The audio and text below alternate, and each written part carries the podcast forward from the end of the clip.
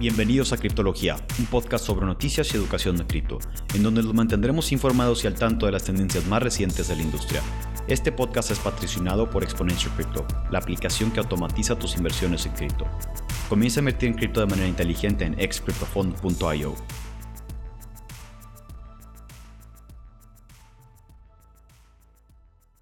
Bienvenidos a otro episodio de Criptología. El día de hoy vamos a estar hablando de los problemas para la adopción masiva de cripto. Podcast número 25, su locutor Lil Crypto. Me acompaña aquí. Repto y Bufoflex a sus órdenes.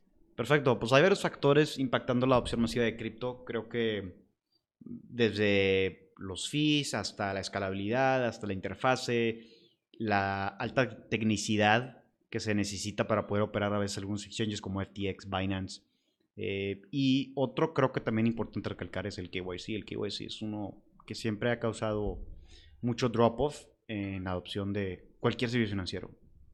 Entonces, yo creo que comenzamos hablando por los fees, Humberto. Claro, mira. Los fees es un tema muy, muy importante porque aquí en, el mundo de, de cripto, pues, número uno, mantienen a la moneda viva eh, ¿Por qué? Porque las personas que están minando o los nodos que están proveyendo eh, el servicio para que pueda existir estas, estas transacciones, lo que hacen es que les pagan, les recompensan.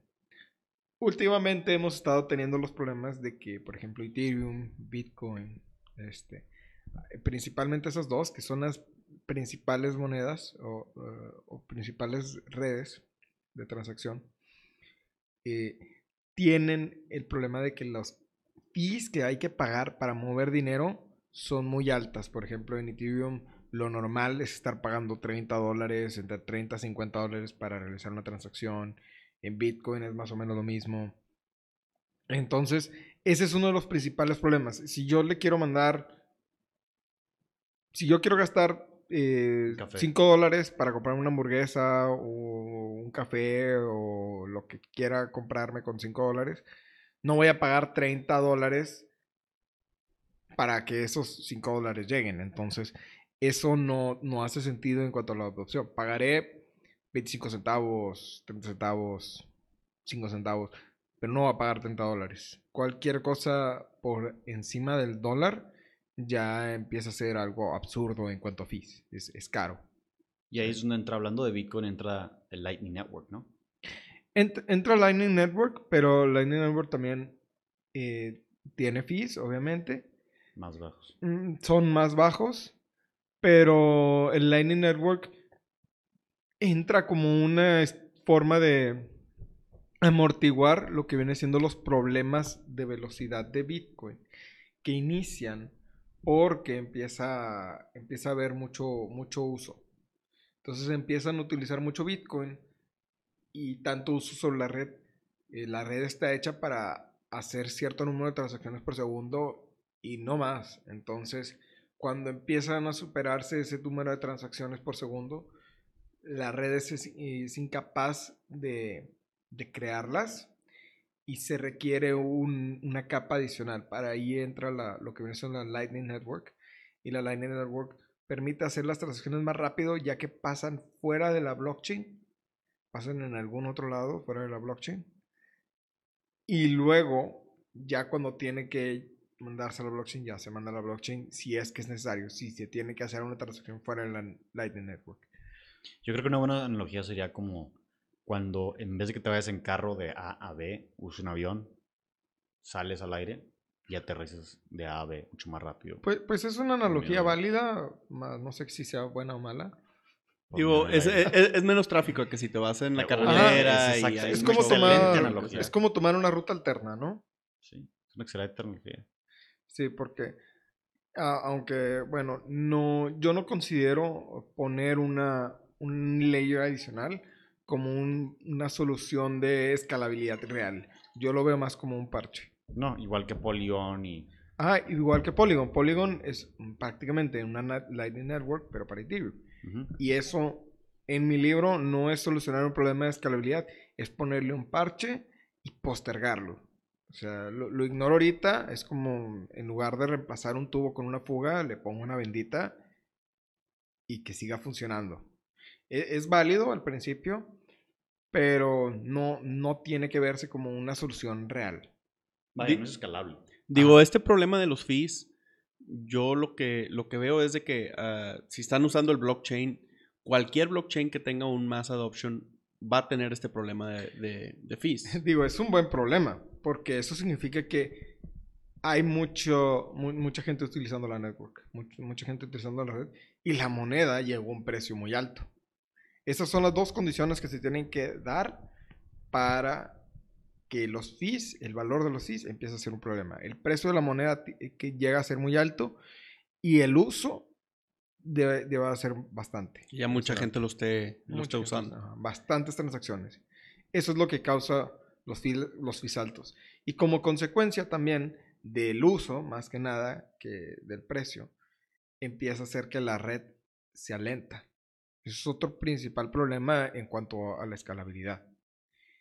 Eh, blockchain, nosotros ya vimos que pues es una tecnología bastante interesante, más la escalabilidad en ese sentido está muy limitada. Es, le haces unos ligeros cambios y mejora un poquito, y mejora un poquito más, y mejora un poquito más, y le haces alguna innovación, mejora un poquito más. Y yo siento que llegamos al límite de qué tanto podemos mejorar lo que viene siendo blockchain, pero ya entran otro tipo de tecnologías que vienen siendo DAGs o que vienen siendo... Hedera Hashgraph. otro- Ajá, Hedera Hashgraph, que Hedera Hashgraph es un DAG, de hecho. Más que nada, otro tipo de DLTs que nos brindan mayor escalabilidad y a lo mejor los problemas de los fees y las transaction networks, eh, bueno, de los, más que nada de los fees y de la velocidad, mm, siguen ahí, siguen estando latentes, pero están más lejanos, ¿no? Entonces a lo, a lo mejor eh, no se van a presentar en un largo tiempo en lo que se desarrolla otra cosa mejor. Y, y pues te digo, o sea, ese es el, e- esas son la- las soluciones y ese es el principal problema. Digo, la, la velocidad también va de la mano de la escalabilidad, ¿no? Sí, sí, sí, es lo, es lo que acabo de decir, la velocidad de transacciones, eh, porque tienes bastantes transacciones y tu, y- y tu ancho de banda no es más que tantas transacciones por Sí, no, segundo. no, no puede escalar. Ajá. Eso en, en- en términos de adopción se traduce en, oye, ¿por qué te voy a mandar un pago en Bitcoin si mejor te mando un Space y es, y es más rápido? Mil veces más rápido, Mil mil veces veces más más barato. Así, porque Ajá. te voy a dar un wire. Un- o sea, es lo mismo cuando, o similar a cuando comenzó el Internet. O sea, porque vas a seguir usando el, el dial-up cuando ya está el Wi-Fi. O cuando tienes ya eh, ancho de banda, ¿no? digo, cuando ya tienes eh, banda ancha, que te permite que no nada más o marcas o, o, o navegas, eh, tienes las dos cosas. y- Yo y creo que- mayor velocidad. No, claro. Yo creo que otro problema importante, pues a discutir es la falta de educación, como es el caso de cualquier tecnología. Cuando no hay educación, la gente no puede, pues para empezar ni siquiera sabe que existe la, la tecnología. Entonces, yo creo que falta mucha educación hacia la gente. Este, la gente piensa que, la- que las criptos son una scam o que todo es una pirámide o que... Que son otra cosa de que lo que son. Sí, y, y es cierto que ha habido scams y ha habido pirámides dentro de cripto, pero es porque gente que sabe cómo se usa la tecnología se ha aprovechado de tecnologías complejas, no nada más como, como cripto, sino los derivados también ha habido eh, FX, Forex, o sea, divisas. Eh, es gente que sabe cómo funciona, lo, lo utiliza para venderlo como algo complejo y que te va a hacer dinero la noche a la mañana y, y lo repaquetan y, y lo, se, lo venden las masas y terminan fugándose con dinero. Un ejemplo muy reciente es el de... eh, bueno, pues hay muchos ejemplos, pero... Demasiados. Especialmente eh, el primero de los, de los primeros, Mount Gox. Mount Empty Gox, sí, sí. Un exchange que... De los primeros exchanges que había de Bitcoin que desapareció con millones de dólares de, de, de cripto. Pero eso fue más bien, no, no tanto una estafa, sino un... Pues, Mal- Súper mal manejo. súper mal manejo. de- fue, fue, fue un hack. Bueno, ellos dicen que fue un hack. Pude haber dicho, ah, nos hackearon y realmente ellos. Un, un, un scam realmente más bien fue como recientemente una, una modelo, eh, Lana Rhodes, eh, sacó unos NFTs y esos NFTs los vendió, la gente los compró y desapareció por un millón de dólares. Entonces, esa sí es una estafa realmente. Entonces, es, es, es, es, una, es una manera de aprovecharse de la gente que no conoce la tecnología y que lo hace la gente que sí la conoce. Em, entonces, creo que la educación es muy importante para la adopción de cripto. Creo que la gente debe... o sea, sí hay información, pero la información no está reempaquetada como debe de, de, o sea, fácil, sencilla, como para que todos digan, ah, ok, me voy a Wikipedia o me voy a Cryptopedia y aquí va a estar todo. No creo que, creo que hay artículos muy largos, o sea, o ponte a leer. Bueno, es que es un tema sí. muy complejo y, yo creo que si te vas al, al, a, detalle, te puedes pasar el resto de tu vida explicando lo que es eh, la criptología. Nunca hacer nada. Eh, y, y, la cosa es, es de que cuando estamos hablando de, de scams, por, por decirlo así, es una mala educación que le estás dando a la gente diciéndoles, oye, ¿sabes qué? Si tú compras esto, eh, en el futuro vas a ser eh, multimillonario porque lo están comparando con algo que sí funcionó. Como los NFTs, que, ahorita es yo creo que lo más eh, fácil poder escamear a la gente. Porque es fácil de entender. Porque, porque es fácil de entender. Compra esta foto y esta foto al rato te va a dar dividendos y te va a dar dinero y va a valer mucho más. Y tú cuando lo vendas vas a poder ganar 5, 10, 20 veces más. ¿verdad? Sí, sí, sí. Pero la educación en sí, yo creo que sí hay demasiadas personas dispuestas a, a explicarlo. Como nosotros. Y muchos, muchos, muchos más. Porque si tú te vas a, a Google y pones cripto, lo que quieras, en tu Facebook te va a empezar a salir, en, en los comerciales te van a empezar. hay mucha gente que te quiere explicar, pero no lo hace gratis y ahí está el problema, ¿verdad? Y, y muchas veces le estás explicando a alguien que sí tiene el interés por aprender y no nomás va a usar una vía para aprender, va a usar YouTube, va a usar esos, esos programas que, que tú pagas, que se va a poner alguien enfrente de ti te va a decir, oye, ¿sabes? Así es como es. Pero la complejidad es, es muy importante, ¿verdad? Porque ¿qué tanto se quiere meter la persona a aprender? ¿Quieres tú poder pasarle dinero a un amigo o quieres tú empezar tu propio blockchain? O sea, es, es un... depende... Es un título de universidad, o sea... Depende de, digo, que, porque cripto es una industria, entonces es igual, como las finanzas, te quieres dedicar a, a renta variable, renta fija, te quieres enfocar en mercado de, de, dinero, entonces... Em, yo creo que lo, lo, más importante para empezar a aprender de cripto es definir en qué te quieres enfocar. Si es en quieres ser un desarrollador, quieres construir cosas, o simplemente quieres invertir. Y si quieres invertir, ¿en qué, eh, qué te interesa más? ¿Qué área te interesa más? Y comenzar por ahí, empezar a aprender lo que más te interesa y luego vas encontrando, solo eh, se te va a ir dando todo eh, conforme vayas aprendiendo cosas que te gustan. A final de cuentas, es lo que más te va Yo digo, yo digo que también ligado a la educación, el problema es que hay mucha gente que no está dispuesta a aprenderlo. Claro, afortunadamente eso es cada vez menos, y conforme se vayan dando más usos en, cripto y la gente vaya viendo que la opción va creciendo, ese número de personas se va reduciendo. Pero también hay bastante gente, eh, por ejemplo mi abuela, que no quiere saber qué es cripto, no le interesa saber qué es cripto y no va a comprar cripto.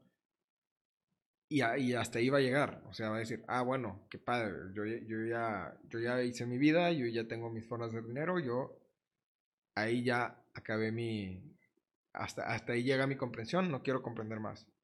eso también es un problema que está latente, cada vez menos, eh, eh, digo, se va reduciendo por, por, los mismos casos de uso que va creando la industria y que va este, solucionando la industria, este, problemas que va solucionando la industria, pero sí hay cierta resistencia. Sí, o sea, a mí se me hace muy parecido a lo que es eh, cuando nosotros estábamos más pequeños, que nos estaban dando clases de computación y, cómo usar la computadora, cómo meterte al internet, cómo buscar tus cosas. Y yo me acuerdo que cuando llegó la computadora a la casa y por alguna razón la tuvo que usar mi mamá, me habló y, oye, ¿cómo prendo la compu?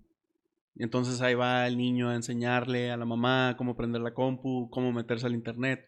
Entonces ya es las generaciones que ahorita no nunca necesitaron cripto en su vida, no se van a sentar a ver, oye, ¿sabes qué? Pues cómo abro un wallet, en cuál exchange cambio, cuántos Bitsos compro, que es la madreada, ¿verdad? Este, que pues, no existe una moneda Bitsos, o sea, es, completamente otra cosa y están mal, mal, informados, pero pues eso es lo que les llega a su, a su iPhone, ¿verdad? Entonces, yo creo que es, es el parteaguas de generaciones anteriores que no tienen un interés y más que nada que no tienen un interés, no tienen un uso, o sea, no hay nada que los detenga por no usar cripto todavía. O sea, ellos tienen pesos, ellos tienen dólares y con eso van a comprar todo lo que necesitan como lo han hecho toda su vida. O sea, sí tiene que haber un, una pausa generacional en donde la siguiente generación ve que sin cripto no van a poder obtener lo las mismas cosas que sus amigos tienen. Como cuando empezamos con el ICQ, con el MSN, pues los papás seguían hablándose por, por celular o por teléfono, ¿verdad? Y no se mandaban mensajitos por la computadora. Entonces, yo creo que esa es una de las cosas que, que detiene a, las, a, mucha gente pues, aprenderlo. Es algo que naturalmente, naturalmente va evolucionando y naturalmente la gente, o sea, 5 o 10 años cripto va a ser, yo creo que 10 años cripto ya va a ser, eh, o sea, natural. Sí, ahorita. Una parte más del sistema económico. Ahorita estamos en, en, la parte donde el, un grupo pequeño de personas lo está usando, algunas personas lo están usando, pero tarde o temprano vamos a llegar en el punto en el que la gente común va a tener lo que usar y no va a saber cómo hacerlo. Eh, y ahí va a ser. atrás. Ajá, ya se quedaron atrás. O sea, si no estás usando cripto tú ahorita, si no tienes criptomonedas, o por lo menos no sabes cómo funcionan, cómo puedes comprar, cómo puedes meterte al mundo, no te estás quedando atrás. Porque o sea, vas a batallar el momento de tener que hacer la transición a fuerza.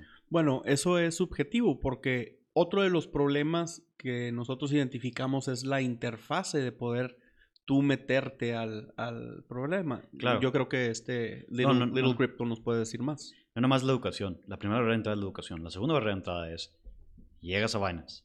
Ok, Binance es el exchange más grande de criptomonedas del mundo. ¿Qué es esto? ¿Qué hago? ¿Dónde comienzo? La segunda que entraste a una terminal en donde tienes que... o sea, es una terminal, parece realmente está hecho como una terminal de Bloomberg, en donde, para los, que no saben qué es una terminal de, una terminal de Bloomberg, es lo que usan los financieros para meter eh, eh, órdenes de compra o venta en fondos, eh, instituciones lo usan, el gobierno lo usan, y ven toda su información financiera de no nada más las acciones que van a comprar, sino divisas, todo el sistema económico. Es una plataforma que cuesta mil dólares al mes y es muy compleja de usar. Y yo compararía Bloomberg a Bitcoin, perdón, a Binance, porque Binance pues es también muy complejo de usar y necesitas muchas cosas, entender muchas cosas del mercado financiero en general, no nada más de cripto, para siquiera Saber comenzar a invertir en, en, con Binance. Entonces... Claro, de manera inteligente, cualquier simio puede llegar y decir, ah, esta moneda va a subir, compra un perro, la moneda del perro X, y, y sube. Pero si el simio ni siquiera sabe Primero que nada, el simio probablemente no sabe qué es cripto, entonces nunca va a llegar a eso. Y dos, si sí sabe qué es cripto, para que el simio haga su cuenta para empezar. Simio, querer moneda, simio Podemos detener, eh, parar de decirle a los usuarios de Binance simios, por favor, porque creo que la gente sí se va a, molestar. simio, querer moneda. Más bien a los no usuarios de, de, Binance. Digo, yo uso Binance, pero no me gusta. Entonces, otra barrera de entrada que se encuentra en los usuarios nuevos de cripto es la interfase o el UX UI la interfase, una, una interfase eh, no intuitiva y muy saturada como la, es, como la que de Binance o FTX, es un decremento en el onboarding process de, los usuarios. de los usuarios. Entonces, ¿qué es el onboarding process? O sea, la conversión de vi este producto y paso a ser un usuario, paso a depositar. Entonces, nadie va a depositar en tu app si tu app es muy compleja de usar. Y es algo muy importante. El app tiene que ser muy sencillo de usar. Binance contra la mejor te podría ser Coinbase, un poquito más de usar. Binance es como Microsoft y Coinbase es, haz de cuenta que Apple, por así, más o menos para darte la comparativa. Y tú, como producto financiero en cripto, no quieres ser Microsoft, no quieres ser IBM, quieres ser Apple, quieres ser, y no ha salido una aplicación todavía que digas tú, ok, todos sabemos cómo usar esta aplicación, cualquiera puede comenzar a invertir en cripto fácilmente. Es una barrera de entrada. Y es algo en lo que yo personalmente con Humberto estoy trabajando eh, en Exponential Crypto, que es una app que pues, facilita la inversión en cripto por medio de índices de cripto, con una interfaz muy sencilla de usar y con un clic puedes comenzar a invertir. Bueno. Ese es otro podcast, pero es, estamos mucho hincapié, mucho énfasis en tener una interfase, un UX UI muy sencillo de usar y muy fácil de usar, que cualquiera pueda comenzar a, para que cualquier, cualquier persona pueda comenzar a invertir en cripto, de cuentas es lo que quieres. También eh, el problema es que vas agregando más, eh, por ejemplo, yo me acuerdo cuando yo entré a Binance, no había un botón directamente para hacer el convert. No. Cuando yo empecé.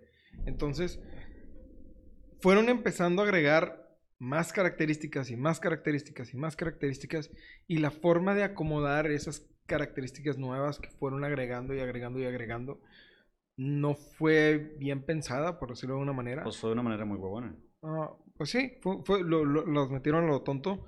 Entonces terminas con una página en la que entras y te está mostrando 100 herramientas por eh, distribuidas por todos lados que no sabes ni cómo entrar ni cómo meterte. Eh, una historia muy famosa en cuanto al UX UI. ¿Ustedes se acuerdan cuando aprendieron a usar Excel? Sí. Que siempre todo en Excel le metías y le picabas archivo y había una barra de menú y había todas las opciones y luego edición y un chorro de ediciones. Y luego, más o menos como por hace unos años, de repente ya nada más le picabas, eh, lo cambiaron por secciones y con, con imágenes. Bueno, esa es la historia de UX UI de Excel, que empezó a tener, al principio estaba muy bien, pero empezó a tener tantas funciones, tantas características, tantas herramientas, que ya se volvía complejo de usar porque cansaba la vista, tenías que desplegarte entre varios menús y submenús. Te pierdes. Para poner una gráfica. Entonces, ¿cómo solucionaron eso? lo simplificaron, lo pusieron de manera más amigable, más fácil para la vista y más fácil de encontrar. Entonces sí, dejaron los menús de arriba, pero los dejaron para cosas más básicas y, otras cosas las pasaron a una barrita arriba. Sí, hay que acordarnos que less is more. Es más fácil hacer un producto muy, es más fácil hacer un producto muy complejo y meterle todas las fichas que quieras a hacer un producto muy sencillo y muy fácil de usar y muy intuitivo. Que haga lo mismo. Ajá, que, eh, ajá, es mucho más complejo hacerlo más sencillo. ¿Por qué? Porque tienes que hacer mucho user testing, tienes que entender la psicología de tu usuario, sus necesidades, los colores. O sea, eh, eh, hay, todo un arte, es la ciencia detrás. Y involucra también, o sea, la vista, las diferentes pantallas, si es Android o es iOS, si es móvil o es computadora. Tienes que, tienes que considerar esas cosas y, testearlo, testearlo, testearlo, testearlo. Y es lo que hacemos todos los días en Expansion Crypto. Testeamos con usuarios, hacemos un cambio. ¿Qué te parece esto? Con cinco, cinco personas diferentes. Tienes que tener al simio al lado y el simio. Oh, simio picar, a simio gustar, simio entender. sí, pues es, es, como cuando dicen los grandes de que, oye, pues es que los niños ya vienen con el chip integrado, ¿no? Y la neta no, nomás que los ingenieros que armaron el iPad ya han tenido tanta experiencia que realmente se lo puedes dar a un niño y es tan simple que el niño le va a estar pique y pique. Y como el grande ya tiene o sea, otro, otra programación de que las cosas deben de ser más complicadas o son más difíciles de usar o lo que tú quieras, a la hora de agarrar un iPad es más difícil para ellos porque están buscando algo que eh, anteriormente sí tenían, un botón, un eh, para salirse o regresarse o lo que tú quieras, que el niño es, lo, tiene tan intuitivo, intuitivo en, su mente de cómo funcionan las cosas que los grandes dicen, no, hombre, pues ya vienen con el chip. No es de que vengan con el chip, es de que los ingenieros hicieron algo tan simple que hasta un niño puede entender. Sí. El, el, al revés. Tú, el grande, trae el chip del pasado. Entonces, realmente tú traes el chip, los grandes tienen el chip de que, ah, tiene que ser complejo, si no, no sirve, o, tiene que tener un botón de, sí, como dices tú, de salida, de home, de como las Palms, que tenían un botón y eran análogo. Entonces, eh, va por ahí. Y también otra cosa que quisiera mencionar es, la adopción masiva de computadoras no ocurrió hasta que Apple llegó y dijo, One computer in every home. Y fue cuando empezaron a diseñar toda la computadora, a diferencia de IBM y Commodore y Microsoft y lo empezaron a hacer, inventaron el mouse. El mouse después lo agarró Microsoft y lo implementó Microsoft. Bueno, Entonces, no lo inventaron. Alguien más lo había inventado, lo convencieron de que no funcionaba y... sí, sí, sí, pero Mike, o sea, Apple fue el, el que realmente dijo, él lo, adoptó. comercializó, ajá, lo comercializó. Ándale, O sea, sí, eso sí. es- Entonces, realmente es, no ocurrió hasta que fue fácil de usar, sencillo y intuitivo. Y eso es- fue lo que catalizó la adopción global de computadoras, la computadora personal. O sea, no nada más de negocios. la Eso fue lo que catalizó la adopción global de computadoras a nivel personal. Y es lo mismo que queremos catalizar nosotros en Exponential Crypto haciendo una interfaz sencilla, intuitiva y fácil de usar. Porque hasta que no salga un app así, no se va a adoptar cripto, no, no importa cuánta educación tengas, porque no va a ser intuitivo y vas a batallar y siempre va a haber barreras de entrada para obtener lo que quieres, a final de cuentas, que es invertir en cripto. Y tú no quieres que entrar en una, una interfaz como Binance donde te dice, ¿quieres tequear? ¿Quieres futuros? ¿Quieres opciones? ¿O quieres derivados? ¿O quieres NFTs? ¿O quieres...? Entonces estás... No, pues no, ¿Qué es no, esto? No, quiero... No, no, yo no quiero invertir en cripto. Y con- Nomás quiero comprar la Ah, moneda. no me quiero comprar la moneda. Y, y- y- ah, ok, pero ¿qué moneda quieres? ¿Quieres altcoins? ¿Quieres stablecoins? ¿Quieres eh, innovation? ¿O quieres DeFi? ¿O quieres... Entonces ya, ya terminando haciendo nada. Psicológicamente hay un estudio que dice que entre más opciones le das a tu cliente, menos probablemente es de que escoja algo. Y lo que escoja, si lo escoge, va a ser menos satisfactorio y generalmente lo van a devolver. Eso sí es, eso, eso sí es neto. Es muy, muy cierto. De hecho, este. Otra cosa muy, muy interesante que es una barrera para la gente que, que ya más o menos entiende cómo funcionan las criptos y cómo eh, se empieza a desenvolver en el, en el mundo. eh, son, los, son los scams. Ya, ya, ya hemos tocado unos eh, previamente en este episodio. Pero, ¿cuál es el problema de los scams? El problema de los scams es de que tú como, como inversor, tú llegas, tú le empiezas a meter y de repente encuentras este proyecto, le tienes mucha fe, le metes tu lana, resulta ser scam y ya quedas con un sabor agrio en la boca y ya no le quieres volver a meter y ya te haces para atrás y cualquier persona que te pregunte ya tienes el, la pena de decir, Sí. oye, ¿sabes qué? Pues es que la metí y, y me escamearon. ¿Por qué? Por el miedo de este, que se burlen de ti. Y ya lo hemos visto en, en- en varias ocasiones, a nosotros personalmente lo hemos visto, eh, ya sea en las DAOs a, a- a las que les metimos, en mineros que no funcionaron. O sea, son, son varias cosas, ¿verdad? En- Hashtag aware y y, y threefold. Threefold. o sea, no es, no es algo que, que, que ayude mucho a la comunidad, pero pues como ahorita es, es el mundo, es- es el Wild Es el West, Wild eh, son, los, son los piratas, o sea, te detienen mucho a la gente porque más noticia va a ser que se han robado 200 millones de dólares o medio, medio mil millones de dólares, o sea, más noticia va a ser eso y más te, te vas a hacer para atrás de que no, hombre, pues ahí todavía no hay un, un mercado en donde yo quiera entrar y yo quiera perder mi dinero porque pues mi dinero yo trabajo por él y no lo voy a estar in- invirtiendo en un lugar en donde no está regulado, no sé quién lo está moviendo, hay mucha anonimidad, este, una descentralización, no hay con quién ir a decirle, oye, güey, pues me robaron mi dinero, güey, ¿quién En me lo va a regresar? En resumen, tienen miedo. Tienen miedo. No, les da miedo y, y- Claro. y no, no tanto miedo, nomás es de que, oye, pues si yo le voy a meter el equivalente a dos semanas de trabajo, de dinero a las cripto y hay una posibilidad de que me escamen, que no es, Claro. no es este, eh, se ha escuchado en, en- en- con dinero normal, o sea, siempre ha Sí. habido scams y siempre va a haber scams, pero ahorita es demasiado alto las noticias que salen de que, oye, ¿sabes qué? Le metí y me escamearon. Entonces, esa es otra limitación a, a la gente que, que- que le vaya a querer entrar. Por eso no, no- no hay un mass adoption, porque si tú vives en el medio de, de un lugar con muy escasos recursos, lo último que tú quieres hacer es soltar tu dinero a ver si te lo regresa. Y es que también hay que recordar que una noticia negativa tiene más impacto y se propaga más rápido Sí. que una positiva. Correcto. Y, y es, que no, es que no está aislado a cripto. De hecho, ahorita está cripto porque pues, es lo más nuevo, la tecnología más nueva. pero un scam de los scams más grandes que ha habido en, en, la historia de Silicon Valley y, de, la industria de la tecnología es Teranos. Y Teranos estaba en la industria de biotech. Entonces, ¿cómo le hizo para estafar a tantos inversionistas vendiendo un tema tan complejo que ellos a cierto punto no entendían? Y hablando como hombre. Y hablando como, hombre, teniendo el pelo feo. Y, y, y, pues no sé qué más hizo, digo, teniendo confianza y convenciendo a la gente. Otra es cuando empezó el Internet, los credit card frauds en los noventas, pues eran abundantes. O sea, cualquier persona, o sea, era a cada rato había, o sea, clonaban las tarjetas en online, o sea, pagabas por algo y, y, tu tarjeta te la, te robaban nada más eso, te robaban la identidad.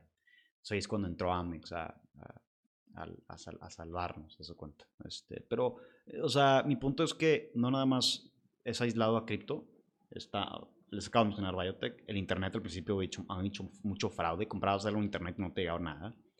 Y, y pues con cualquier cosa nueva, creo que se puede llevar mucho, o cualquier cosa nueva o compleja, o que involucre dinero, tiene mucho, mucho potencial de ser este, estafa, o convertirse en estafa. Ajá. También eh, hay problemas de seguridad. No seguridad en el que puedan generar bitcoins nuevas, bitcoin nuevas o, que puedan generar, eh, robarte tus bitcoins porque tu cartera eh, es vulnerable o algo así. Sin duda creo que puede haber scams de eso, pero si te robaron tus monedas es por un problema en lo que en el mundo de la seguridad llamamos capa 8. Capa 8, pues se supone que hay siete, hay siete, hay siete niveles, ¿no? Aplicación, presentación, sesión, bla, bla, bla, bla. Bueno, y eh, se bromea que hay un octavo nivel donde dice, bueno, fue un problema de capa 8. Y la capa 8, pues es las personas. El user. Es correcto. Fue el, chango. El, simio. el, simio. Simio picar aquí. Ah, simio romper aplicación. aceptar. Aceptar, güey. Aceptar, mandar toda la información. Depositar, depositar. Simio quiere retirar hacia wallet con cero. Este, hasta la wallet cero. y perdió el dinero y no se puede recuperar.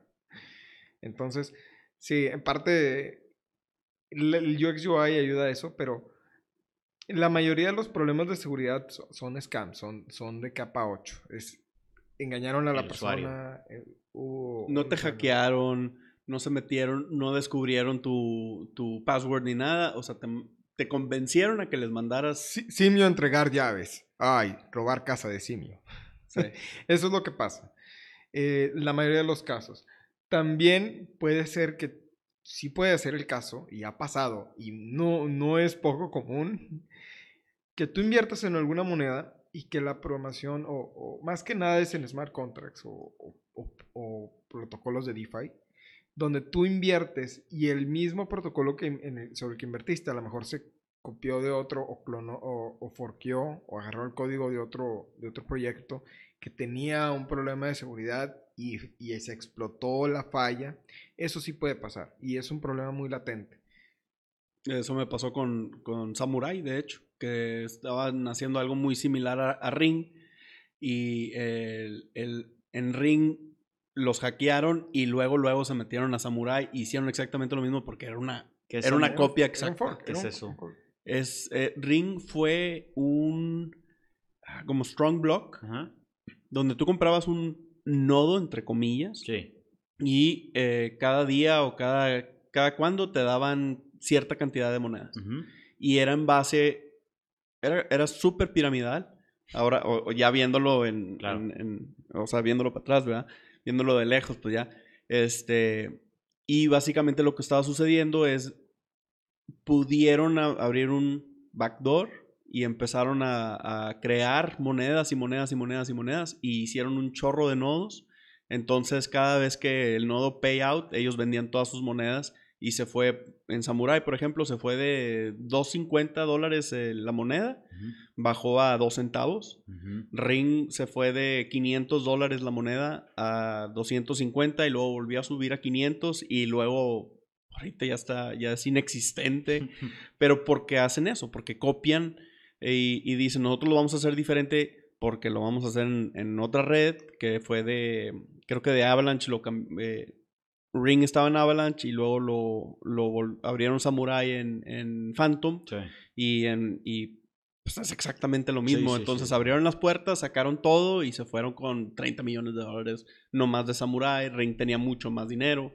Entonces, e, e, este es uno de los ejemplos de que es uno te estás copiando de, de, alguien que lleva tiempo funcionando, que, no ha tenido problemas y el mero día en donde tú abres el changarro, este, ahí es donde se meten y roban todo. Por eso es muy importante si vas a hacer un protocolo de DeFi, por lo menos tener algo de conocimiento de seguridad o si no tienes conocimiento de seguridad, contratar alguna auditoría o eh, buscar información. Y tú como usuario debes de, ok, te puede pasar, pero... Y, y, mala suerte, o sea, a cualquiera le puede pasar. Y te puede, y te puede pasar una, dos, tres, cinco veces. Y pues ni modo. Pero también lo que ayuda es a reducir tus riesgos es checar que hayan sido auditados en seguridad, en los smart contracts o ciertos proyectos.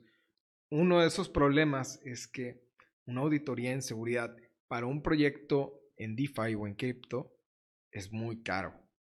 Sí. ¿Por qué? Porque hay mucho dinero detrás, porque es cripto y al, el simple hecho de que haya mucho dinero detrás, los que te prestan el servicio y los expertos se pueden dar el lujo de cobrar mucho más. Entonces, te van a cobrar mucho más. Correcto. Otra cosa que limita a la adopción masiva es lo más simple es dónde gastas tu cripto. O sea, ¿para qué lo usas? ¿Para qué lo usas? Mucho de las monedas que yo veo realmente son especulativas.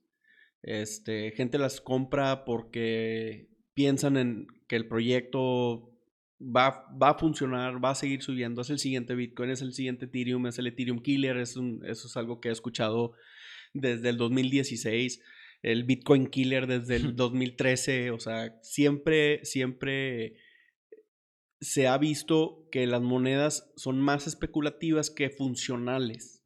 Entonces, el hecho de que yo te pueda decir, oye, ¿sabes qué? Pues yo tengo, no sé, tengo mil bitcoins. Ah, bueno, pues eres multimillonario. Sí, pero al final del día yo tengo que convertir esos bitcoins en el fiat que voy a usar en el país en donde voy a estar comprando mi casa, mi barco, mi lo que tú quieras, mi carro, mi Lamborghini o buen Lambo.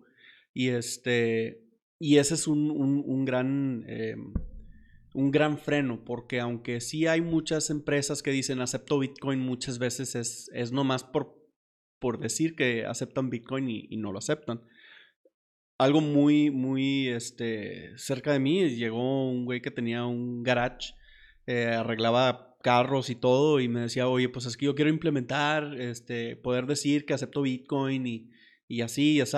Y le empiezo a explicar, oye, ¿sabes qué? Pues mira, por todas estas razones, por los fees, por lo difícil, por lo que más se mueve, por lo así, esto, pues yo creo que estas son las monedas. Me dice, no, no, no, o sea, a mí me vale madre, yo nomás quiero una, una wallet donde me van a mandar Bitcoin y poder decir que acepto Bitcoin. O sea, es más el hype que lo que está haciendo, ¿verdad? O sea, que, realmente quiere que Bitcoin le, vale queso, porque lo que haría es recibir esos Bitcoins y luego, luego transferirlos a, pesos. él no puede pagar los proveedores en Bitcoin. Entonces, ese, ese, ese concepto de, oye, pues sí, tienes muchas criptos, pero realmente si, si tú sales a la calle, si tú vas al Oxxo, pues no puedes comprar tus cigarros con, con Bitcoin, ni con Ether, ni con Phantom, ni con Avalanche, ni con nada.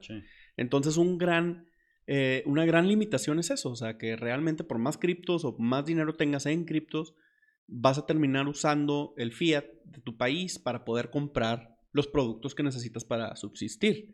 Entonces, eso es un gran limitante y eso es la razón, como estábamos hablando anteriormente en el episodio, que muchos, mucha gente que ya pasó esa edad donde ya no quieren aprender sobre criptos porque no les interesa, porque toda la vida han estado usando eso, ellos nunca van a tener esa necesidad de usar cripto para poder entrar a, un evento, al cine, eh, a comprar sus cigarros o los puros o lo que compren, ¿verdad? O sea, nunca va a ser ese...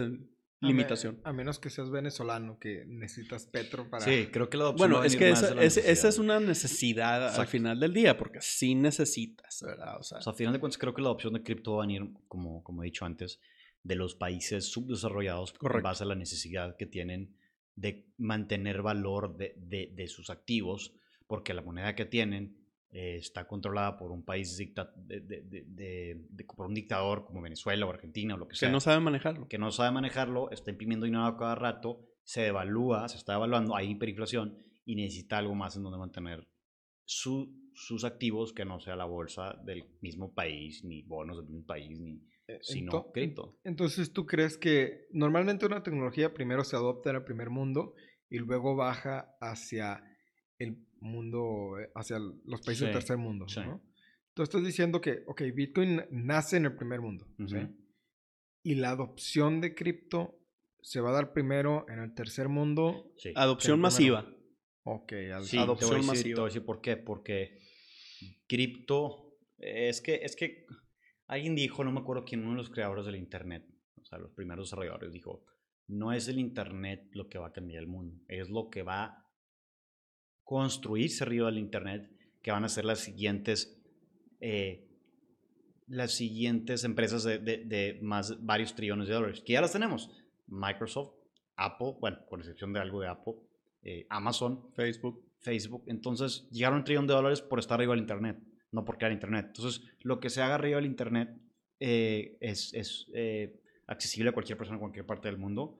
Y la penetración móvil de América Latina, eh, supuestamente, en base a varios artículos que he leído de eco- económicos, va a sobrepasar la penetración móvil de smartphones en los países, en, en, en Sue- en Suecia, este, para el 2025. Entonces, y hay una penetración móvil muy, muy fuerte en América Latina, del- donde el 70% de la población tiene acceso a un teléfono móvil y el 65% de la población tiene acceso a Internet. Starlink y, y Helium y todos esos nada más van a, nada más van a cubrir ese, esa, esa, esa- ese pedacito más que falta por cubrir. Pero ya, ya la infraestructura está ahí para que la gente pueda usar cripto. Nada más falta, como te digo, UX UI, educación y pues más escalabilidad. Que se va a, dar- se va a ir dando. Sí, yo hace unos años tuve un debate con una persona en internet donde esa persona argumentaba que había comunidades que no podían tener acceso a internet y yo le mostré un mapa, o sea, er- era 2019 más o menos donde fue el debate, 2018, 2019. Yo le mostré un mapa en el estado en el que vivimos, qué cobertura había de internet y dónde estaban los poblados indígenas y de, y la ciudad, ¿no? Entonces, don- donde había gente viviendo, había cobertura de internet. Y, y no te estoy diciendo que, bueno, a lo mejor eh, tienen un wifi gratis del gobierno. No, no, no. Les llegaba internet del teléfono, les llegaba. eh, había acceso a internet gratuito, había múltiples fuentes para poderse conectar a internet. Principalmente el teléfono, me imagino. Principalmente el teléfono, o sea, en comunidades, por lo menos en, en nuestro estado. Rurales. Ajá. No, yo te voy a contar una historia en Ay. donde fui a, hace unos años, 2007, fui a, a una Yucatán. Íbamos a comprar una, quería comprar una máquina, una, una maca. Y estuve preguntando por horas, ¿para dónde macas? Ah, sí, para allá, para allá, ya es como direcciones y direcciones y direcciones. Y, y finalmente llegué a un lugar en medio de la selva, literal, en donde eh, había un- una casa hecha como de adobe y decía hamacas. Entonces, ah, al fin llega a las hamacas. Entro y lo que veo es toda una familia, papá, hijo, hija, eh, eh, no sé quién más era, quién está, o sea, no sé si era el sobrino. que era. Esposa, abuela. No, todos. Y estaban casi, uno hacía la maca, el otro la, pintaba y el otro la, la ponía los palos. Y lo que veía era la hija escuchando música, haciendo la maca. El hijo con una tablet de Samsung jugando eh, en un sillón.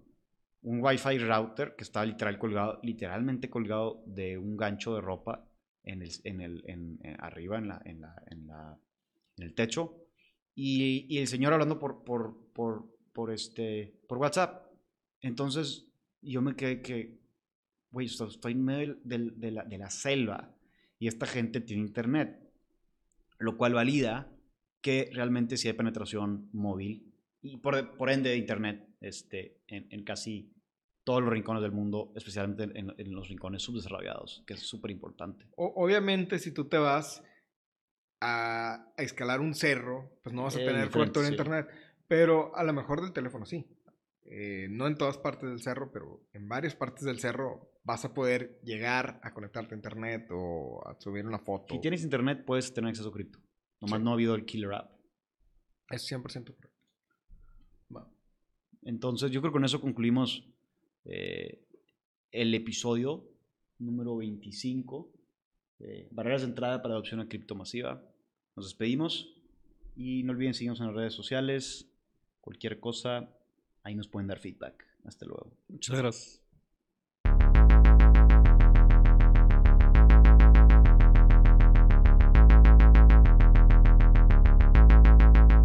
Gracias por escucharnos. Estás a un paso más de convertirte en un criptólogo. No olvides seguirnos en el canal que nos está escuchando y nuestras redes sociales. Link en la descripción. Este podcast es patrocinado por Exponential Crypto, la aplicación que automatiza tus inversiones en cripto. Comienza a invertir en cripto de manera inteligente en excryptofondo.io.